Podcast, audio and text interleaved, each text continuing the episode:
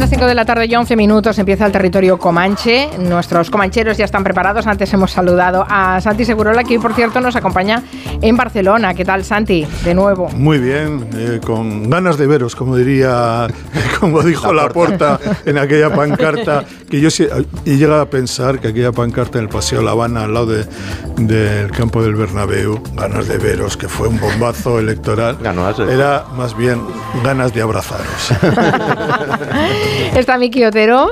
Eh, buenas tardes, Miki. Buenas tardes. Nuria Torreblanca, como Muy siempre. buenas, ¿qué tal? Y hemos dejado en Madrid solo a Máximo Pradera. ¿Qué tal, Máximo? Todo solito, sí, pues nada, ya encuaresmado. Porque ya sabéis que hemos dejado atrás el carnaval y ahora ya. ¿Cómo que hemos ¿Cómo que dejado atrás? atrás el carnaval? Sí. Si has venido lleno de carnaval Ya, y de pero- música carnavalera. Pero por pura transgresión, o sea, Ah, nada, vale. nada más, nada más alegre- me proporciona más alegría que, que celebrar el carnaval en cuaresma. Ah, te, muy te bien. está muy bien. cayendo ceniza por todas partes ahora, ¿no?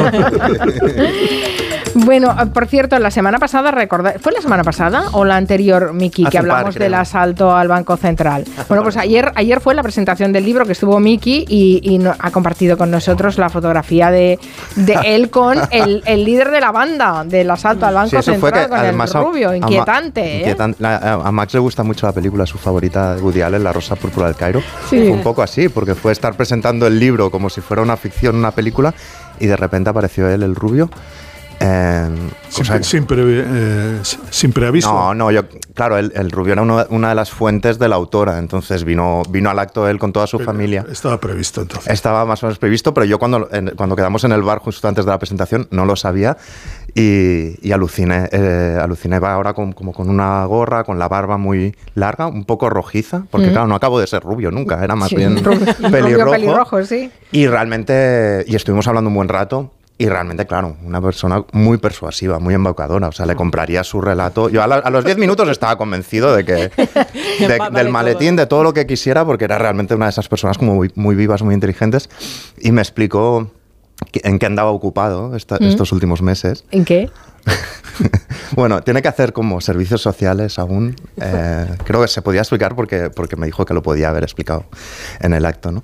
Eh, servicios so- sociales de, de- de prestación por, después de salir de la cárcel. Y entonces está en un pueblo del País Vasco y el servicio es que cada día le sellan lo que hace cada día, le ponen un sello conforme ha ido, es cuidar una de las ermitas del pueblo para que no roben. Oh, no. Roben el cepillo. Ay, qué y se ve que, que llegó y le dijo al, al- al párroco, le dijo, pero usted sabe quién soy yo. y me estuvo explicando un montón de historias que es que no, no voy a explicar porque no pararía. Pero mi favorita es, es el intento fallido de secuestro de un personaje muy célebre de, ¿Ah, sí? De, de, bueno, de, de muchas décadas de esta ciudad de Barcelona. De- ¿Cuál, cuál diríais que es el personaje más célebre de- que podría querer secuestrar? Pues no sé, ahora mismo. A mí, como, no- como no se me ocurra Cruyff o alguno de estos, es mejor todavía. mejor que Cruyff. Más internacional que Cruyff. Dice Quintanilla que copito de nieve. Toma ya. Es copito de nieve. Me, me explicó el intento de. Lo sabías, Quintanilla, ¿no? No, lo- lo ha adivinado, lo ha adivinado. Qué fuerte. Me explicó que hubo ahí. Qué listo. Como mínimo el, el intento de. y De encima secuestrar me, a explicó Copito, la, la posible logística, es decir, un- una, una grúa para, para coger a claro. Copito. Qué Imagínate. bueno. Qué bueno. Imagínate Bueno, eso, eso tienes que llevar a algún libro, ¿eh, Miki? Qué No, no, no, barbaridad. me lo estaba explicando y ya estaba apuntando ya. o sea. Bueno, ¿qué os parece? ¿Nos vamos de carnaval? Va, que ya nos, tenemos a- al DJ Máximo Pradera con las músicas que, que acompañan a, esta- a estos días de fiesta.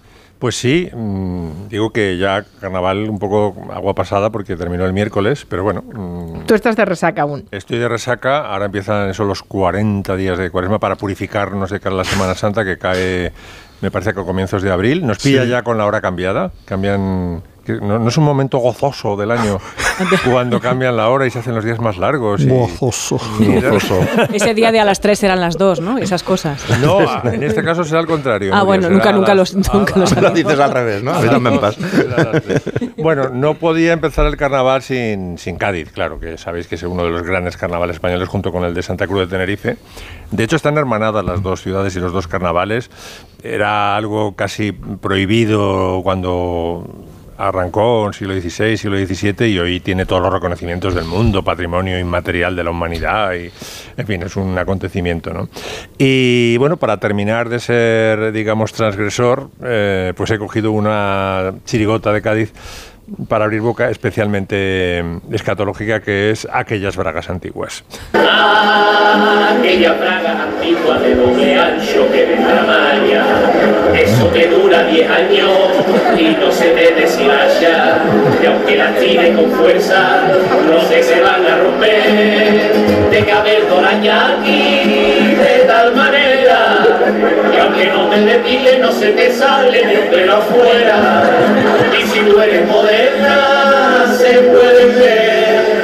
Variedad de colores ¿Es, es muy antigua esta, esta chiricota? Esta ¿O- tiene, tiene sus añitos. sí. Ya. A, a mí me gusta mucho cuando hacen esa lectura política. es así. Las Tienen un, tienen son- un talento espectacular en las chiricotas, sí. Son fantásticas, siempre le dan al personaje al que le toca Sí, sí. recibir.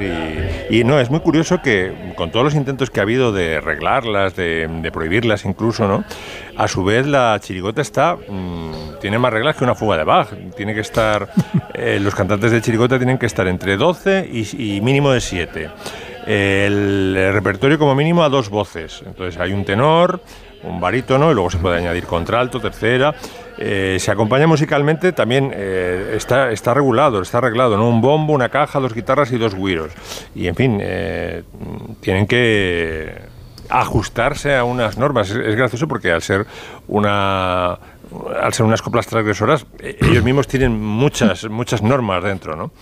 Bueno, he traído algo eh, de, segundo después de este aperitivo, pues totalmente distinto, que es eh, el Carnaval de Schumann. El Carnaval de Schumann es un- una suite de piezas dificilísimas. De hecho, se, toca, se tocaba poco hasta hace relativo poco tiempo porque no había pianista que pudiera con ello, ¿no? Y es Schumann, que tenía una personalidad, digamos, eh, bipolar, estaba eh, extendida su alma entre un tipo que se llamaba Eusebio y otro que se llamaba Florestan, que era el maníaco y el otro era el depresivo, ¿no?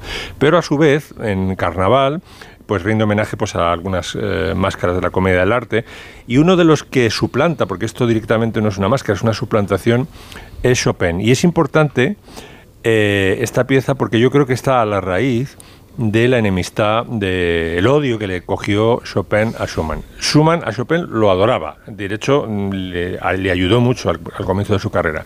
En cambio Chopin, por ejemplo, este carnaval de Schumann dijo que era una mierda directamente, que no, dice, eso no es ni música, decía el polaco. ¿no? Y yo creo que es porque, fíjate, escuchando la pieza, es que es Chopin, o sea, es- eh, Schumann es capaz de escribir a los Chopin mejor que el propio Chopin.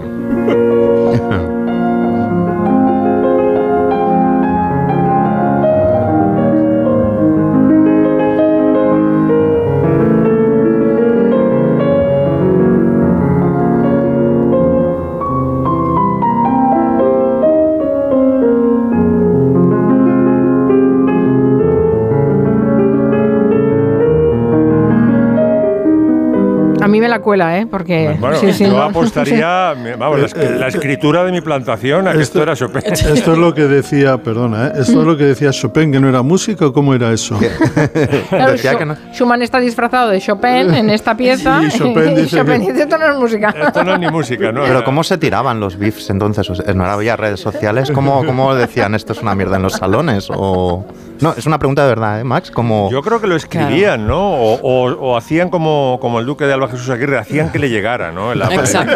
Ahí, ahí cascando por los rincones. Me dicen que me dicen, me vienen diciendo. que- Alguien dice que. Luis, Luis- Luis María Anson. Qué bueno. Y el sí. polo opuesto, no se me ha ocurrido nada más lejano que esta pieza de Schumann de Chopin, que es eh, nuestro adorado, porque yo, yo, yo le tengo muchísimo respeto a Georgie Dan. Georgie Dan es un músico pachanguero, pero con una formación del copón del Conservatorio de París, me parece que fue. Eh, se supo- eh, tocaba el clarinete, o sea, tocaba instrumentos clásicos y tal. Tenía eso, una formación muy sólida. Vino a España pues a representar a su país mm, en un festival de la canción mediterránea y dijo, pues aquí me quedo, porque le- en el año 65, ¿no? Y esta pieza que vamos a escuchar, que es Carnaval, Carnaval, es una de las canciones del verano. No sé cómo una canción dedicada al carnaval puede ser de verano, pero él se, lo, las ingenió para que lo fuera. Me parece que es del año 1983.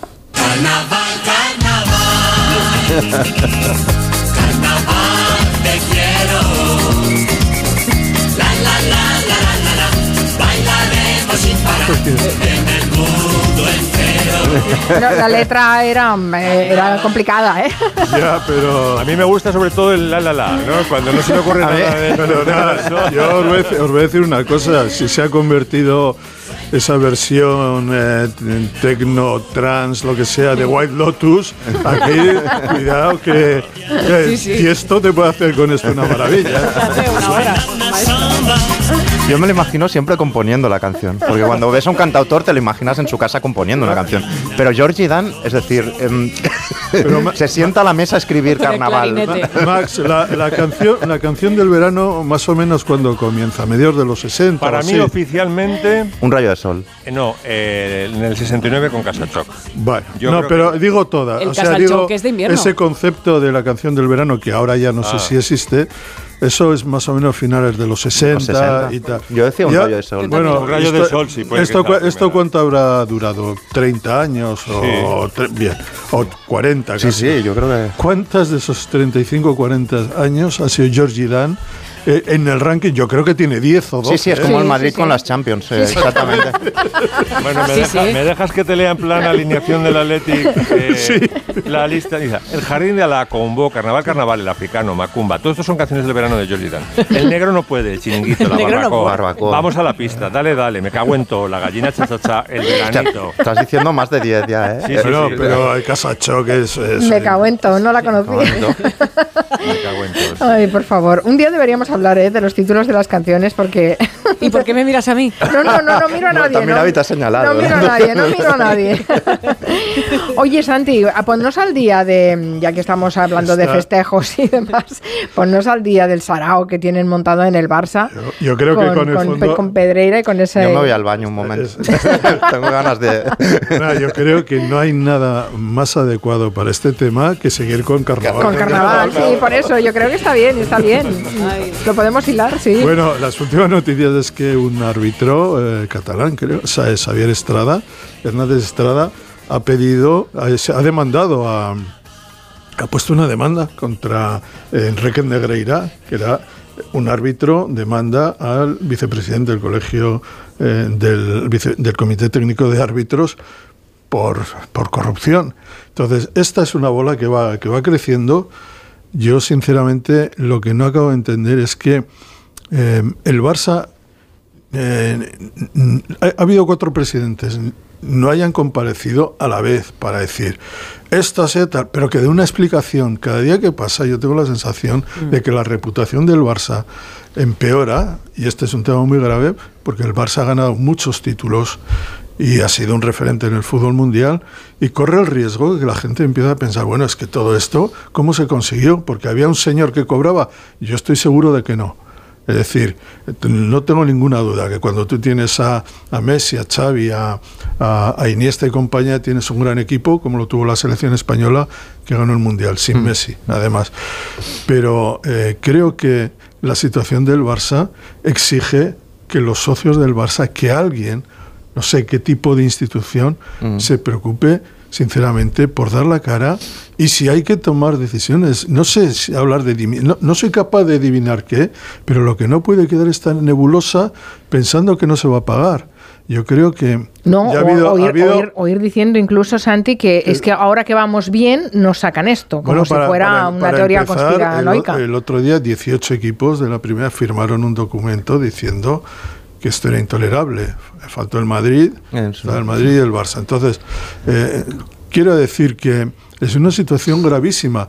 Y aunque sea, eh, prescriban los tiempos, aunque el, el que está inmerso en este caso eh, por la Fiscalía, que es Enrique Negreira, diga que tiene Alzheimer y no sabemos cómo, se, cómo, cómo tal, que un es miembro de varias directivas del Barça estuviera implicado supuestamente porque cobraba comisiones de lo que entregaban, todas estas cosas, en algún momento alguien tiene que decir basta. Tenemos que decir la verdad sobre lo que ha ocurrido en este caso, porque si no va a ser peor y cada día va a haber una bola nueva y no va a parar. Y esto, esto es una Bueno, sensación- decía Ramón Besa que como, como mínimo que los presidentes del Barça se pusieran de acuerdo para dar una Ya, respuesta pero institucional. Gaspar pero dice- claro, se llevan a matar. Entonces- Gaspar dice que, que, Que- que él no sabía que nada. él no sabía nada, sí. Eh, Rosell calla, no ha dicho ni mu, no ha dicho nada. Bartomeu eh, es el que ha dicho, bueno, sí, pagamos, pero dejamos de pagar. Y yo pensaba que la empresa era del hijo, al que no, no, perdona, el árbitro que estaba, el vicepresidente del comité técnico de árbitro, y la porta estuvo en, en una época y le y subió el sueldo y le subió los honorarios a, a Enrique Negreira. ¿Por qué? ¿Y para qué? ¿Con qué fin? Entonces, más esto, más dos faxes, dos burofaxes, dos faxes de, Enrique Negreira amenazando al Barça con eh, contar la verdad Sí, sobre sí. las irregularidades. Es que además hay si, chantaje ahí si, hay, detrás. si hay un chantaje, el Barça no puede permitirse que este señor vaya diciendo esto y que, y que calle. Yo creo que es un tema brutal que además puede tener recorrido en Europa. Yo supongo que la UEFA estará atenta a lo que está pasando porque es un escandalazo, un escandalazo muy serio y además creo que no afecta a la relación Madrid-Barça, creo que afecta a todo el fútbol español. El Barça y el Madrid y Juan, todos contra todos. Y es evidente que el Madrid y el Barça han ganado la mayor parte de las ligas en, estos, en esos 18 años que estuvo Enrique Negreira. El Valencia ganó dos y que yo sepa el Atlético de Madrid ganó una. Pero en cualquier caso hubo también Copa del Rey, hubo eh, finales, hubo eh, equipos que ascendían y descendían porque jugaban y había árbitros que... eh, o sea, ha habido equipos que tenían que ir a Europa, equipos que se han visto igual privados de, eh, de, de ayuda económica porque eh, perdieron tal partido, tal. Entonces, cuando la sospecha va eh, agrandándose y no sabemos nada, y todo esto, bueno, ya veremos a ver si se pasa, no se va a pasar. Sí, no sí, va a pasar. es un escándalo, Y- y efectivamente. desgraciadamente es un tema reputacional gravísimo. Sí. No, pues que si todo el mundo A ver si lo empieza a decir yo no sabía nada, fíjate con los dividendos que ha dado el yo no sabía nada, fíjate Claro. la infanta Cristina, Sí, los sí. dividendos que le dio lo de hacerse la tonta, ¿no? Claro, No, sí. no, pero es, es- es lo que dice Santi, es Además, una cuestión de la reputación Sí, de, hombre, del- claro, del Barça. por cómo está corriendo el fuego, de verdad que yo pienso que, que realmente ese tipo los estaba timando, que no había una influencia No, real. yo- dudo o sea, mucho, además, mí sé yo- que no, no yo- soy muy imparcial, no, no, pero no vi ese favoritismo. No, no, no, bueno, eh, yo no lo sé, los favoritismos, pero el problema es que si no podemos saber qué es lo que hace No, ese yo en señor, eso estoy completamente de acuerdo. Porque claro. él dice, yo y quería, yo iba allí para garantizar la neutralidad. ¿Cuál es la neutralidad? La, del, la tuya y la del club que te está pagando 6 millones de euros. O sea, es una... Qué neutralidad tan cara. Es una En fin, neutralidad. ¿Y bueno. cómo no lo veían? Que no es hacer un bizum de 10 euros cuando te has tomado unas cervezas. Bueno, luego... Miki, el pobre, está con respiración asistida porque este tema le va a la médula. Es que, claro. Y, la- y el descontrol, el descontrol, ¿dónde Claro, están los auditores? Ya sé. Bueno, no era una, capita- no era una cantidad muy grande, hombre, medio millón. No, de no, euros. es un, es un escándalo. Y los como- árbitros, como ¿qué nos pasa? ponía Quintanilla, es un ¿Qué escándalo. Pasa en mitad del edificio arbitral eso? Y pues, no pasa nada, pero ¿cómo es esto? Vamos a hacer una pausa que se recupere Miki Otero, que nos tiene que Quintanilla, va a hablar. Vamos a quedarnos sin sonido. Va a explicarnos una historia fascinante ambientada en la transición. Yo creo que todos vamos a vernos reflejados en lo que va a contar Miki Otero. En Onda Cero. Julia en la Onda. Con Carmen Juan.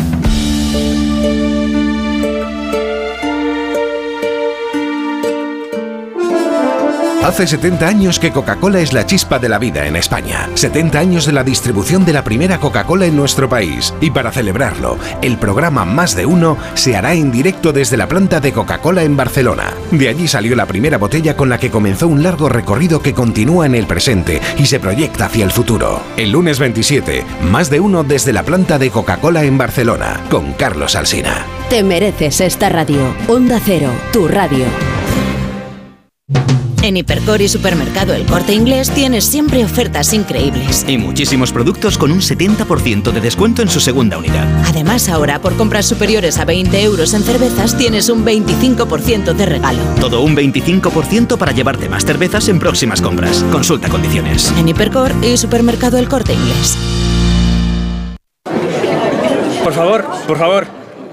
Antes de empezar con la Junta de Vecinos, quería deciros algo. Os siento a todos, a todos, como si fuerais mis hijos. Hala, ya lo he dicho. padre no hay más que uno. Claro que por 17 millones a lo mejor te sale alguno más. Ya está a la venta el cupón del Extra Día del Padre de la ONCE. El 19 de marzo, 17 millones de euros. Extra Día del Padre de la ONCE. Ahora cualquiera quiere ser padre. A todos los que jugáis a la 11, bien jugado. Juega responsablemente y solo si eres mayor de edad. Si tienes más de 60 años, Viajes El Corte Inglés y Club de Vacaciones te ofrecen la mejor experiencia para viajeros Silver. Circuitos, experiencias temáticas, islas, paradores. Reserva por solo 15 euros y llévate un 20% de descuento en una selección de maletas de El Corte Inglés. Reserva Club de Vacaciones en Viajes El Corte Inglés. ¿Qué sentimos cuando algo nos cautiva? Lo que sentirás conduciendo el nuevo Peugeot 408, con su sorprendente diseño y un interior con acabados exclusivos. Descubre el lenguaje de la atracción y disfruta de condiciones únicas en las puertas abiertas hasta el 28 de febrero. Tic-tac, tic-tac. Date prisa que las rebajas de CIA se acaban. No te pierdas la última oportunidad de disfrutar de la moda que mejor te sienta a unos precios increíbles. Ahora un 50% en miles de artículos seleccionados. Solo hasta el domingo. CIA. ¿Quieres ventajas exclusivas en Brico de Po? Únete a nuestro club y disfrútalas. Y además, si eres profesional, tenemos un club exclusivo para ti. Brico de. Enamorarse es maravilloso. En Ascauto lo sabemos y por eso del 14 al 24 de febrero queremos que te enamores de nuestros coches. Más de 100 vehículos kilómetro cero y ocasión. Tasamos tu coche como parte de pago. Te esperamos en Madrid Centro, Móstoles y Alcorcón o en ascauto.com. Además, descubre nuestra nueva tienda Alfa Romeo en Madrid. Enamórate de Ascauto. ¿Sabías que en las Rozas Village tienes un 10% de descuento adicional solo por ser membership? Hasta el 28 de febrero descubre las prendas, los bolsos y los zapatos recién llegados de firmas como Liu Xiu, Bali o Coach con un 10% de descuento adicional. Únete a las Rozas Village Membership en nuestra web y empieza a disfrutar de tus privilegios. ¿Dónde me dijiste que ibas de vacaciones? Te veo más joven, con unos ojos y una mirada que dan envidia. He ido a Clínica Barragán y me han hecho una blefaroplastia. A ver, cuéntame eso. Con láser o cirugía según el caso y en unos pocos minutos. Lo recomiendo. Llama 91-300-2355. Clínica Barragán 91-300-2355. En Decorman hacemos obras, reformas, decoración, viviendas y locales, diseño con imágenes, todo en una llamada 91 609 3370 o decorman.es. Compramos tu Rolex de acero de los años 70 y 80. Especialistas en Rolex desde hace 30 años. Compramos tu Rolex de acero de los años 70 y 80. Pagamos el mejor precio. Compramos tu Rolex de acero de los años 70 y 80. 915346706. Plaza San Juan de la Cruz 9. 915346706. No lo olvides. Compramos tu Rolex de acero de los años 70 y 80. Las vacas Angus y Wagyu del Ganadería Organic comen pastos naturales reforzados con una mezcla de higos secos y pasta de aceite de oliva virgen extra. Es una carne increíble. Y como queremos que la pruebes, te llevamos del campo a tu casa dos solomillacos de 300 gramos, un chuletón de un kilo y cuatro hamburguesas de 150 gramos por solo 69 euros. Todo Angus Eco de Organic. Haz tu pedido 910 2010 910 2010 o en carneorganic.com. Organic, la mejor carne del mundo. Facebook, Twitter, YouTube, hay más de un medio para que nos sigas. ¿Cuál te gusta más? Onda Cero es la radio que siempre va contigo, porque estamos en las redes sociales para que nos sigas, para que opines, para que compartas noticias.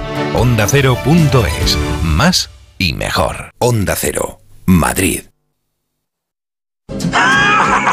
Con que tú eres el cachorro humano, ¿eh? ¡Qué loco está! Yo soy el rey del yazacoco, el más mono rey del swing.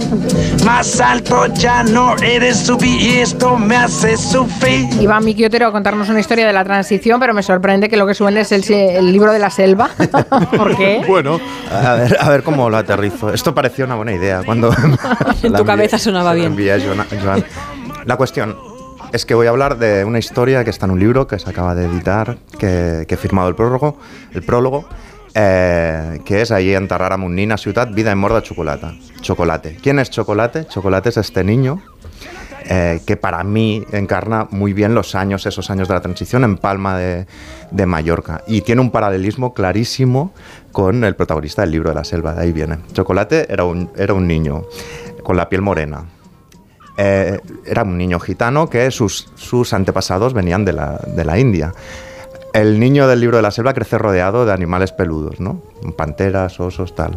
Chocolate en esa, en esa Mallorca de, me- de mediados de los 70 crece rodeado de otros seres peludos, pero en este caso son hippies, anarquistas y demás. Y la- lo, el- lo común de los dos es que no tienen miedo, en ningún momento tienen miedo. Este chocolate es un personaje que nadie sabe de dónde salió, pero que siempre estaba ahí. Y ahí era en las manifestaciones, de- con 13 años, ¿eh? con 12, 13 años, en las manifestaciones ecologistas o libertarias, eh, tocando al lado de estrellas del rock psicodélico de la época que vivían en la isla. Eh, aparecía de repente este niño vestido de judoka, además, que estaba siempre en absolutamente eh, todas las fotografías. Él se llamaba José Esteves de la Concepción. Y, desde que llegó, digamos, a, mediados de los 70, eso, empezó a alternar con toda esta gente. Por ejemplo, había estos músicos de rock de psicodélico, ¿no? David Allen o Kevin Ayers. Kevin Ayers era este.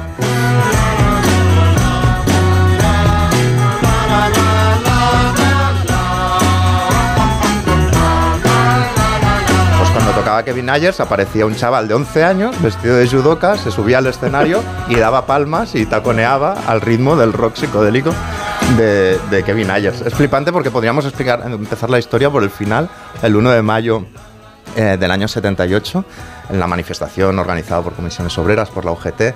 Como la primera manifestación que ellos creen, dicen, no tenemos libertad, pero por lo menos podemos reclamarla. ¿no? Es el, el primer año que, que hay como tres manifestaciones masivas donde ya abundan diversos grupos, eh, diversos grupos eh, anarquistas de la época, como Terra Libertad o el Comando Bakunin, otros chavales que estaban haciendo por ahí pintadas. Se están haciendo ya las primeras maniobras eh, para empezar a turistificar la, la isla. Se empiezan a crear los primeros parkings de, de- buses turísticos, ¿no? Y, hay una población gitana en la que está Chocolate de unos, 40 unos 4.000 gitanos que vienen la mayoría de Portugal o de Asturias, que es el caso de, Chocolate.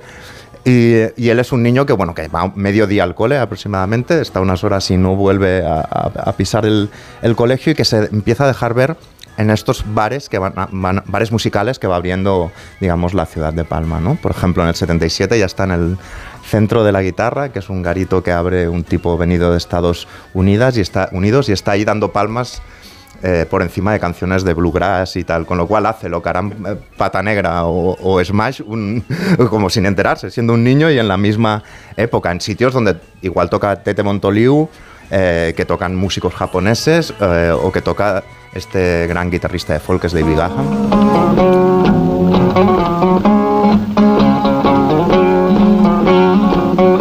Este niño, que nadie sabe quién es, que es este niño moreno que anda por ahí, está en todos los lados, toca con David Gahan también y se canta algo por encima de la guitarra folk de, David eh, Gahan, no solo de él, por ejemplo, de otro tipo que acabaría siendo muy conocido y cuando estaba en la isla era un joven, no era tan conocido entonces. Y cuando, cuando este tipo, este cantautor, cantaba esta canción, Mi vecino de arriba, don fulano de tal. Ahí estaba Chocolate al lado y está documentado que eh, cantó y, y estuvo en el escenario eh, con él. Él, aunque no le pidieran nada, él se subía y cantaba también por la calle y era un personaje de estos absolutamente reconocibles de la ciudad. La historia, además, tiene, además de este personaje que es fascinante, tiene unos secundarios gloriosos. Se hace muy amigo de un tipo que es todo lo contrario que él, porque es totalmente rubio, es un rubito de una, de una familia de origen sueco. Eh, es totalmente rubio, viene de una familia con mucho dinero, la primera que tiene un chalet en la isla.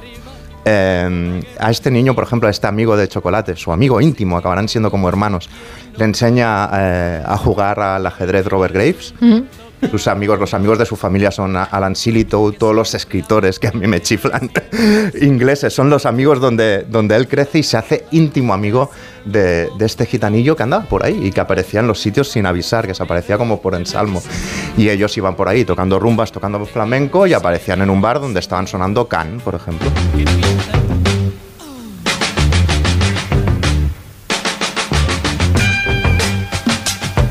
Y ahí tenemos a Chocolate subiendo otra vez. ¿Eh? Por encima. Imagina qué vanguardia, eh, sin querer, a través de un niño en un sitio muy cosmopolita, de repente, claro, que era la palma de la, de la época. O iba a fiestas eh, en la casa que había montado el, que, el ilustrador que había hecho las portadas de la Braxas de Santana o, o del Beaches Brew de, de Miles Davis, por ejemplo.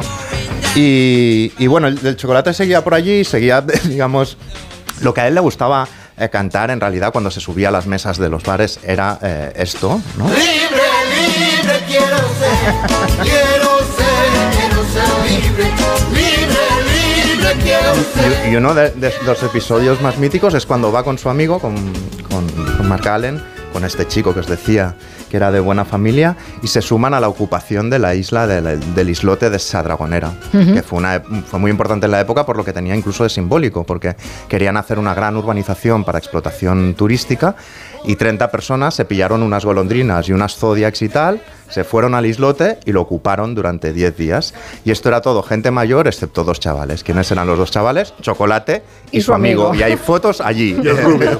y, el, y el rubio podría estar. Y, y sobrevivían porque les cortaron, digamos, los suministros y entonces hay fotos de ellos como eh, comiendo lo que hay, lapas, uno que pescó un pulpo y se le pegó a la boca.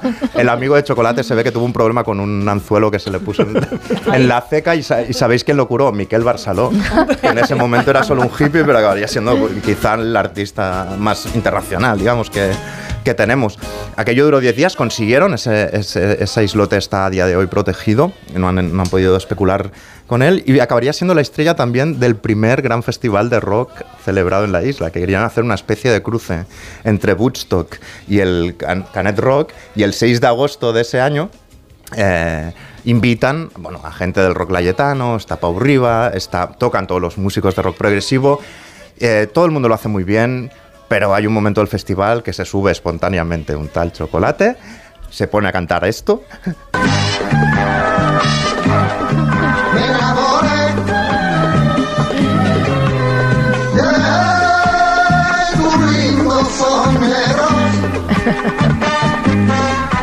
Salió ahí y después de cantar esto, eh, se lo dedicó, se dedicó, estas rumbas a mi amiga Sara y a todos los chicos de Ya, que eran unos que la habían acogido, y luego dijo, y a mis amigos anarquistas. Eh, y al día siguiente, en el diario de Mallorca, por ejemplo, el destacado, el titular era de Chocolate. Chocolate, Chocolate levantó los ánimos de centenares de libertarios que casi, casi ya dormían en sus sacos. o última hora dijo, portentoso, encajó perfectamente, eh, encajó perfectamente en el festival, ¿no? Ya es un poco de todos, Chocolate, ¿no? Imaginaros, ¿no? Qué fuerte. Lo que pasa es que en ese año es cuando entra la heroína, cuando se cambia, se empieza a cambiar el- la cerveza y el hachís eh, por la heroína y él ese año, el, el 28 de abril, cumplía 13 años y, se fue a celebrarlo y pocos días después es cuando aparece el cuerpo de chocolate en unos urinarios públicos semi-abandonados. Y aunque hay mucha rumorología de, de cómo, de cómo murió, si fue un caso como de ajuste de cuentas por temas de prostitución, si fue parte de un robo, que fue, mucha gente considera que fue Chocolate, ese niño de, tre- de 13 años, fue la primera víctima eh, de la hero- que se cobró la heroína en, en Palma y en todas las, las Baleares. ¿no? Pues esta historia está recogida... No, ¿y no hay película de esto? Eh, debería haberla. lo que Debería, hay, es- debería. hay el libro que os recomiendo muy, muy ¿Has hecho el mucho. prólogo? Está aquí, sí, el, el prólogo. Lo que pasa es que es en, en catalán o me matarán en, No, pero- en la, en la- es en, en. ¿Has hecho muchos prólogos en tu vida? Unos cuantos. No, es que yo, si os vale, yo creo, yo he hecho tantos prólogos que creo que Miki y yo podríamos hacer un libro de prólogos. Un libro de ¿Cómo se, hace, Prologados por- cómo se hace un prólogo, no? Sí. Deberíais No, hacer no, no un sé, manual no, no, de cómo sé, se hace un prólogo. No sé cómo se hace, pero tantas veces me han llamado para hacer prólogos Claro. que, que Un libro creo que tú eres de la misma, Tú, de la tú- misma tú saca un libro con tus prólogos y yo te lo, yo te lo prologo. Bueno, Max debe tener unos cuantos prólogos también hechos, ¿no? ¿O no? Hola, Max. Se ha ido al lavabo. Ay, que lo hemos perdido. Bueno, recuerdo el título, ¿eh? Sí, por favor. Tarragona- Ah, hola, no, que te preguntaba que si habías escrito tú muchos prólogos. ¿no? No, porque yo siempre pido un dineral. Ah, Ah, bueno. Ah, bueno, eso, no, eso- en eso consiste la porque Y porque robas el protagonismo del autor. recordemos el título de este libro, aunque Sí. está en catalán, pero debería salir en castellano porque Yo creo que acabará saliendo. El autor es Tomeu Cañellas, que es un historiador muy amante de la música de allí de, de Palma. Ahí en Tarraramunina, ciudad, Vida y Morda Chocolate, 6578. Y lo edita Illa. Y me consta que hay una obra de teatro que ya se ha estrenado eh, sobre este tema, sobre esta historia. Qué impresionante la historia de Chocolate, sí, efectivamente, un, nin, un niño de la, de la transición en Baleares que era como el chiste, estaba en todas partes, increíble. Hablando de, de chocolate, el chocolate es un apodo, claro. Y, y es, eh, hoy Nuria Torreblanca quiere que nos centremos en los apodos, en los motes. Bueno, no partíamos del chocolate, partíamos de, de Álvaro Pérez, del Bigotes, que lo hemos vuelto a ver eh, declarando en ese juicio de la, de la Gürtel. Y ganándose no- las simpatías de Camps. Es- Te voy a exacto, matar, madre hijo mía. de perra. Esa amistad, anda, que cómo acabó, ¿no? Amiguito del Pero es muy, sí, Sí, de, es de muy te quiero un huevo a te voy a matar. Es muy difícil llamarlo Álvaro Pérez, es que será el bigote para toda la vida. Sí, como dice la canción de Coquemaya, no hay manera. No, hay puedes manera. no decir su, su mote, ¿no? No sé, sinceramente no me acordaba de su nombre. Mira, Claro, ¿qué bueno, pasa es que con es los eso, es lo que motes? pasa- y eso, insistemos en el tema, pero es que hay que ahondar en este mote, el bigotes, ¿no? Ese frondoso mostacho que tenía la culpa en ese momento, porque ya se lo quitó en ese momento Álvaro Pérez, ante la popularidad de ese famoso mostacho se lo quitó, pero es que le perseguirá durante los tiempos, jroña que jroña, ¿no? Es como Arturo González Panero, al que Francisco Correa bautizó como el albondiguilla. Ese mote también es de los duro. que marca de por vida, ¿no? Pero bueno, volviendo a Álvaro Pérez, el bigotes. Recordemos que esto que vamos a escuchar pasó hace cinco años. Óscar Matute, parlamentario de Bildu, se dirigió a Álvaro Pérez. El bigotes de esta manera. Buenas tardes, señor Pérez. Discúlpeme de antemano si en alguna ocasión eh, no, le, no me dirijo a usted como Pérez y lo hago como Bigotes porque usted será consciente de que en todos los titulares ha, ha triunfado el sobrenombre sobre, sobre el nombre. Pero intentaré, intentaré. un mal nacido de, de un medio de comunicación de este país, pero nadie me llamaba, nadie me llamaba así. Y ahora llamarme así, pues creo que Vale, no, no, es yo- un despropósito, ¿no? Yo a, usted no, yo a usted no le llamaría nunca al pendientes. O sea que se lo Sería pido- lo peor que pido- me han dicho lo en esta cámara, no se se lo pido, por preocupe. favor, ¿vale? Gracias. A ver, hay que entender, yo, yo entiendo Yo ¿eh? esa, esa grima, la rabia que te da que te pongan un mote más allá de la infancia y de la adolescencia, que son es el terreno natural en el que se ponen los motes, ¿no? Donde la crueldad está en cada nanosegundo del metaverso, está por todas partes, ¿no? Todos conocemos a niños que tenían un nombre civil, pero lo perdieron eh, en favor de un mote. Ya en la edad adulta eh, se pueden reconocer gremios donde se ponen motes con más facilidad, como práctica habitual. Por ejemplo, en la mafia. Recordemos que en uno de los nuestros no hay nadie que no tenga mote. Éramos Jimmy, Tommy y yo, y también Anthony Stabile, Hola, chico. Frankie Carbone. Hola, ¿cómo estás? ¿Todo bien? Ci vediamo. Además estaba el hermano de Mo Black, Andy el gordo. ¿Qué tal estás, amigo? Y sus chicos, Frankie el italiano. ¿Algún problema? Y Freddy el sin nariz. ¿Qué hay? ¿Cómo va eso? También estaba Pete el asesino, el hermano de Sally el pelotas. A propósito, me he ocupado de lo tuyo. Luego estaba Nicky el ojos. ¿Qué hay, muchacho? Y Mickey Francese. Hola, amigo. Fui a ver a aquel tipo. Y Jimmy el dos veces. Tenía ese apodo porque todo lo decía dos veces. Eh, espera, voy por el periódico. El periódico. Bueno, que te llamen Joe dos veces o el ojos, pues bueno, todavía es bastante benévolo. Yo en mi barrio, y esto es verdad, había motes mucho más crueles. Pero Estaba qué, el- qué creatividad. ¿eh? Claro, Sí. en mi barrio estaba el prematuri, que era un chaval que solo tenía el pecado de haber nacido prematuro. Por eso El se- problema era cuando el mote venía porque eras el hermano de otro. Por ejemplo, en un, barrio, en un bar de mi barrio había uno que se parecía al Curro Jiménez y lo llamaban Curro. Y entonces al que iba siempre con él lo llamaban el algarrobo. Entonces Curro murió y el otro que no se parecía al algarrobo siguió siendo el Algarrobo, claro, eso va así. Los motes en la resistencia también siempre nos han gustado mucho. Aquí, olala, se la vi, cancan, parabris y turifel. Y allí, croissant, soufflé, creperie y café olé. Es que Top Secret, esta peli este, tiene ese poder, ¿no? De engancharte y reírte con los mismos gags una y mil veces. Bueno, muchos músicos también son conocidos por su mote. There are places I'll remember all my life. Ah, qué voz. Johnny. Cash, también conocido como el hombre de negro. Madonna siempre ha sido la ambición rubia y a Frank Sinatra le llamaban Blue Eyes. When I was seventeen, it was a very good year. Esta es la parte bonita, ¿vale? Os lo dejo así bonito, elegante. Oh, qué gracia, Johnny Cash, Frank Sinatra.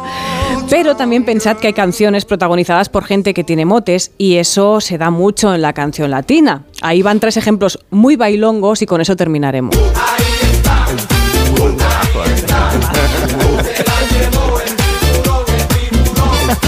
Ese tiburón de Proyecto 1, ese tío silencioso que siempre está en las discotecas, que nada alrededor de la presa, en la pista de baile, hasta que la ataca y se la lleva, ¿no? Pero podría ser peor, amigos. Tu novia podría ponerte los cuernos y que todo el mundo te llame el venao. Y que no me digan en la esquina que eso a mí me mortifica. ¿Cómo pudimos bailar esto, por Dios? Bueno, también tenemos el romance de Curro el Palmo, cantado por Al Nanu del Poplasec, doble mote. Acabamos con la historia kinky de Pedro Navaja, canción de Rubén Blades, pero que traemos aquí por la Orquesta Platería. Por la esquina del viejo barrio lo vi pasar con el tumbao que tienen los guapos al caminar. Yo recuerdo, amiguitos, que en el Comanche aquí casi todos tenemos mote. Eh, Max es el infante terrible, Mickey es el primo, o Mick, o tiene varios motes más. Asenjo era el arquitecto hipster, Caprile el gremlin, Segurola el bar, desde hace mucho tiempo. El bar. Bueno, tú Miss Dinamarca. Dinamarca, pero además se lo puso chiquito. Sigrid. también, también, Me Madre gusta. Mirando Qué bueno.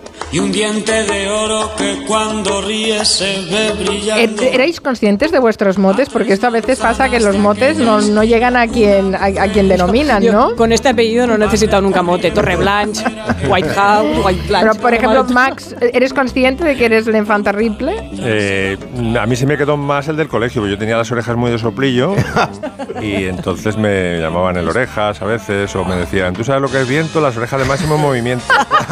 Ay, por favor. Una gracia que no veas, ¿sabes? Pero es verdad que lograba buenas temperaturas moviéndome las orejas. Oye, hay gente que sabe mover las orejas, no sé si será tu caso, ¿eh? Pero hay gente que sabe conozco, hacerlo.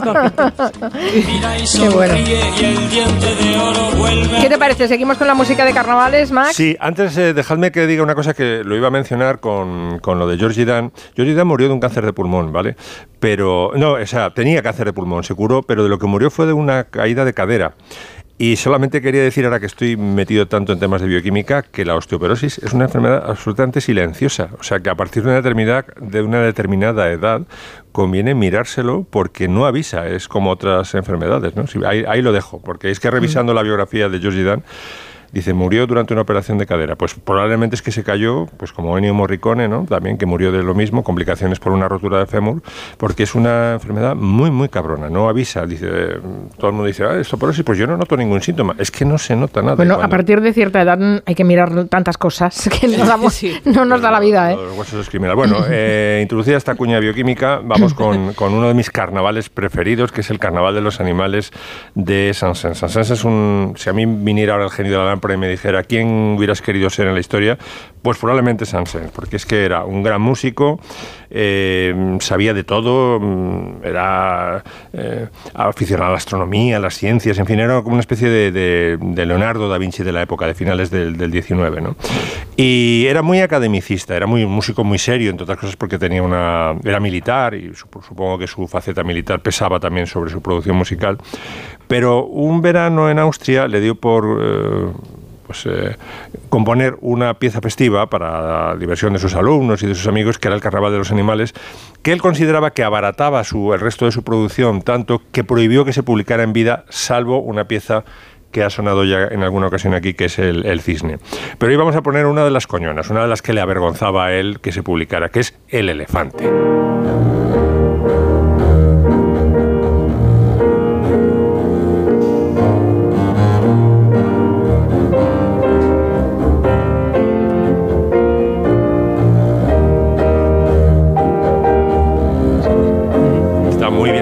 El contrabajo, ¿verdad? El, Sí, sí, el sí, paso sí. del elefante. Bueno, Lo pues ves muy paquidérmico, sí.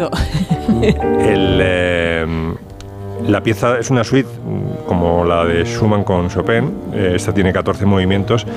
La pieza titulada Peces, me parece que se llama. No, Acuario. Acuario es una pieza absolutamente maravillosa que se utilizó en aquella película de Días del Cielo, me parece, con Richard Gere.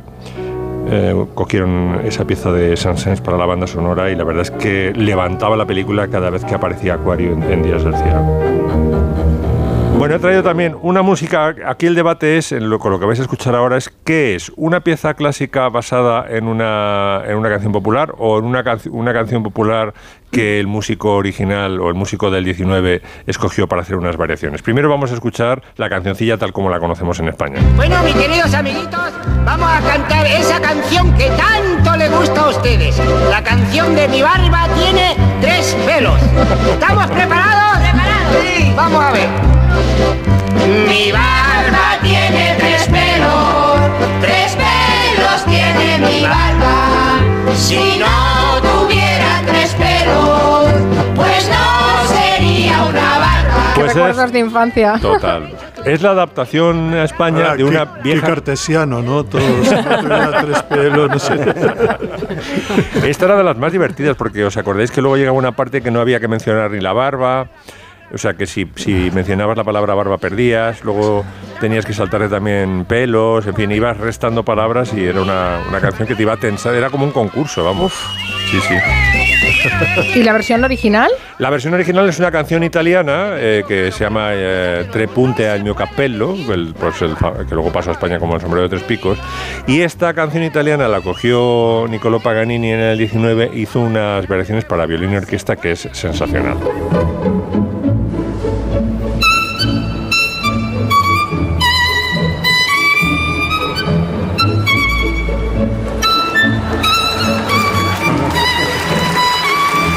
¿Cómo, puede, cómo pueden degenerar algunas canciones, ¿no? La pregunta es quién es el primero que de ahí saca una cancioncilla infantil. Sí, yo creo que existía antes la canción infantil y que Paganini Ah, la, vale. la cogió, hizo esta pieza que se llama, por eso la traigo hoy, Un- se un llama sampler. El Carnaval de Venecia. Qué bueno, qué bueno, qué bueno.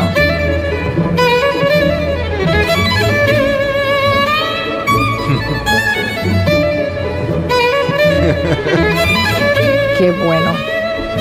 Por cierto, ya que estamos tan emocionados, deberíamos cerrar con la noticia que más nos ha emocionado esta semana, que ha sido que los Rolling Stones han fichado a Paul McCartney y Ringo Starr. Pensamos en Santi Segurola cuando leímos la noticia. Dijimos, esto lo tiene que comentar Santi. Por la edad, ¿no? No, porque siempre nos traes los Beatles. Bueno, siempre no, pero los Los Beatles, Beatles llegan de tu siempre que- mano. que- todos. Que no, que no- los Beatles que no falten. Claro. Bueno, esta es una canción, Si Smile Sweetly, que me parece maravillosa, del disco para mí más bitleriano de los Rolling Stones, eh, Between the Buttons. the Buttons. Y es, eh, sí, eh, por lo visto, McCartney y Ringo Starr van a aparecer. Se habla más de McCartney, no está tan seguro lo de Ringo Starr, pero parece que también en el próximo disco de los Rolling Stones que se está grabando en, en Los Ángeles.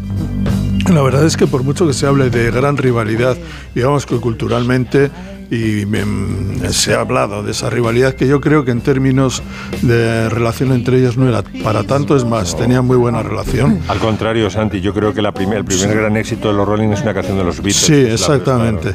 Y la verdad es que han, han tenido buenas relaciones. Ahora es curioso, ¿no? Porque a los Beatles le faltan dos y a los eh, Rolling Stones le faltan dos. Quedan cinco. Entonces, ¿qué le faltan a los Stones? Un bajista. The Beatles que es- Stone. que es- Ya está. que- un bajista que es McCartney y un batería, ha muerto Charlie Watts y ahí está Ringo Starr. Tienen, han hecho ya el equipo perfecto.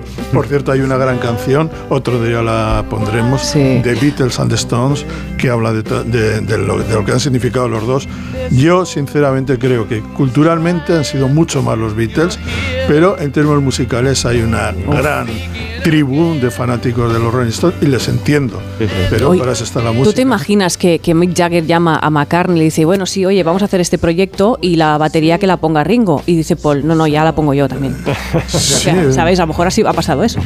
Está claro. Pues no, que- me- me- en alguna ocasión, creo que en algún festival en lo- los 80, alguna vez aparecieron los dos, McCartney. eh, uno es de origen más obrero, de Liverpool, el otro es de origen más burgués. Hay que decir que la gente que sepa que eh, Mick Jagger empezó a estudiar en la London School of Economics, o sea que la- sabe de qué va la pasta y siempre ha sido el que se ha preocupado de todos los aspectos financieros de los Stones. En el, en el capítulo de Los Simpson que hay un campamento de las rock, Mick. Jagger aparece con gorra de contable. Las noticias os voy a dejar. Gracias, Miki, Max, Gracias. Santi. Hasta pronto, hasta Noticias de las seis. Y seguimos.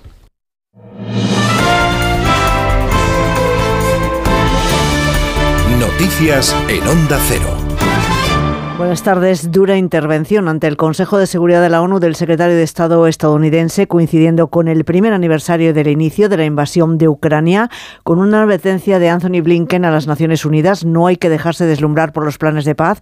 Avisa de que Rusia utilizará cualquier pausa para consolidar el control del territorio y reponer sus fuerzas. Vamos a volver a Nueva York. Agustín Alcalá, buenas tardes. Buenas tardes. Estados Unidos, Francia y Gran Bretaña, miembros permanentes del Consejo de Seguridad de la ONU, han cerrado la puerta al plan de paz presentado por China para terminar con lo que Pekín denomina la crisis entre Rusia y Ucrania. El secretario de Estado norteamericano, Anthony Blinken, se ha dirigido al Consejo para asegurar que nadie quiere la paz más que los ucranianos, pero no a cualquier precio. Para que la paz sea justa debe defender los principios primordiales de la Carta de las Naciones Unidas, soberanía, la integridad territorial, la independencia. Y para que la paz sea duradera debe garantizar que Rusia no se toma un descanso, rearma y vuelve a comenzar la guerra dentro de unos meses o unos años. Cualquier paz que legitime la toma de territorio por la fuerza debilitará la Carta de la ONU y enviará un mensaje a los agresores de todo el mundo de que pueden invadir cualquier país y salirse con las suyas. Los representantes de París y Londres han mantenido también que en esta contienda hay un agresor, Rusia, y un agredido, Ucrania, que tiene derecho a defenderse para expulsar de su territorio al invasor. Está hablando en este momento el embajador ruso, Vasily Nevetsnia, que ha declarado que la paz que quieren Estados Unidos y sus socios es la entrega de Rusia y la ruptura de su territorio. Gracias, Agustín. La guerra pasa factura Occidente, que ha visto cómo a lo largo de este año ha subido la inflación y el crecimiento económico se ha visto seriamente amenazado en el horizonte. Los planes de los bancos centrales que pueden apostar por prolongar su política de altos tipos. Una expectativa que inquieta a los inversores y vuelve a llevar a las bolsas al rojo. Hoy el IBEX 35 cerraba una semana con un descenso del 1,4%, aunque eso sí ha conseguido salvar por los pelos los 9.200 puntos. Caridad García. Sí, viernes marcado por el dato del IPC norteamericano en el que se suele fijar la Reserva Federal, una cifra más elevada de lo esperado que ha disparado las ventas en los mercados financieros con fuertes pérdidas, sobre todo en las bolsas europeas. El IBEX 35 casi es de los mejor parados hoy. El selectivo se deja un 0,3% arrastrado por IAG, que pierde un 6,5% de su valor en acciones. Le siguen con pérdidas más moderadas en el entorno del 2% Solaria o Robi. En el lado de las ganancias destaca hoy SACIR, que se anota un 4,7%. Y en el mercado de materias primas, el petróleo al alza este viernes con el barril de Brent a cierre de mercado rozando los 83 dólares. La Fiscalía Anticorrupción pide para el exministro del Interior Jorge Fernández Díaz 15 años de cárcel por la operación Quiche. Se trata del presunto operativo para policial para espiar al extesorero del PP, a Luis Bárcenas, y robarle la información sensible que tuviera este partido. En su escrito de acusación, los fiscales solicitan además la inhabilitación de 33 años para el exministro por los delitos de encubrimiento, malversación y delitos contra la intimidad. Por otro lado, el Ministerio Público solicita 15 años de cárcel para el exsecretario de Estado de Seguridad, Francisco Martínez, y para el exdirector adjunto operativo de la Policía Nacional, Eugenio Pino. También solicita 15 años para quien fuese asesor de María Dolores de Cospedal en el Gobierno de Castilla-La Mancha, el comisario Andrés Gómez Gordo. Y solo un día después de que Italia haya aprobado la polémica ley que limita los rescates marítimos a los migrantes, se ha aplicado ya las primeras sanciones. 20 días de inmovilización en el puerto y multas de hasta 10.000 euros. Corresponsal en Roma, Darío Menor. Después de que ayer por la tarde el Senado italiano aprobara el decreto que endurece las condiciones a los barcos de las ONGs que socorren a inmigrantes en el Mediterráneo central, anoche le llegó una multa a la nave Geo Barents fletada por Médicos Sin Fronteras por la que tendrá que permanecer inmovilizada 20 días en puerto y pagar 10.000 euros. La organización humanitaria considera inaceptable lo sucedido y ha anunciado que emprenderá acciones legales para responder a la decisión de las autoridades italianas. Las ONGs critican la nueva normativa al considerar que criminaliza los rescates en el canal de Sicilia y acabará así provocando un aumento en el número de inmigrantes muertos en esa ruta. Y a esto sumamos la pregunta que les hacemos en nuestra página web ondacero.es. ¿Cree que es suficiente la contribución militar de España para la defensa de Ucrania? Pues cree que no, una mayoría, el 81% de quienes ha participado en la encuesta opina que sí es suficiente, el 19% restante. Y vamos ya con los deportes, David Camps. El árbitro de videoarbitraje Estrada Fernández ha presentado una querella contra el ex vicepresidente del Comité Técnico de Árbitros, Enrique Negreira, y su hijo por presunta corrupción deportiva. La querella expone que Negreira prestó servicios de asesoramiento y seguimiento arbitral con el objetivo de garantizar un arbitraje favorable a los intereses del Fútbol Club Barcelona. Si es admitida a trámite, un juzgado asumiría la investigación que ahora mismo está en manos de la Fiscalía de Barcelona. Un nuevo capítulo en el caso Negreira en la antesala de una nueva jornada de liga en Primera División que vivirá mañana el derby madrileño Real Madrid Atlético de Madrid. Los entrenadores Ancelotti y Simeone cuestionados sobre el caso Negreira. Confío eh, que en este momento no hay corrupción, ni aquí, ni en Europa, ni en Italia. Árbitros fallan, como fallan cada ser humano, que si fallan tenemos que aceptarlo. Súper convencido que en este momento en el fútbol no hay corrupción. Queda claro y está todo ahí. Que estamos esperando, obviamente, que todo sea fluido, que todo sea sano, porque obviamente todos vivimos de esto y todos nos gusta competir con las mismas posibilidades. Elche y Betis abren esta noche la vigésimo tercera jornada en primera, es la vigésimo quinta en la Euroliga de baloncesto y tras la victoria del Real Madrid hoy juegan los otros tres representantes españoles, el Barcelona ante el Mónaco, el Basconia en Bolonia ante la Virtus y el Valencia frente al Olympiacos. Volvemos con más noticias a partir de las 7 de la tarde de las 6 en Canarias en La Brújula con Rafa La Torre.